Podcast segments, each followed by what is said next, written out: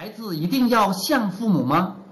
接着问，我母亲以前常说：“杰瑞，你真像你爸。”或者说：“你很像我爸。”或者说：“你像你叔叔。”我记得我听到这些话时非常反感。亚伯拉罕回答：“你觉得自己为什么会反感呢？”杰瑞说：“我不觉得我像谁，而且通常他对我说这种话时，感觉就像是瞧不起我。”亚伯拉罕回答：“那正是我们希望你能了解的。你之所以反感，是因为母亲指责你，而这个想法在你内心激发的思绪跟你内在的自己完全不一致。也就是说，你母亲指出你身上的缺点，并比喻到其他人身上的缺点。她这么做或多或少是想要用一个不好的结果来威胁你，但你内在的自己对你的看法却完全不同。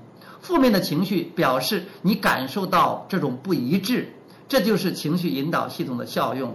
每当你感受到负面的情绪，就表示你当下的想法，不管是怎么来的，跟你内在的自己对这个东西的想法差距甚远。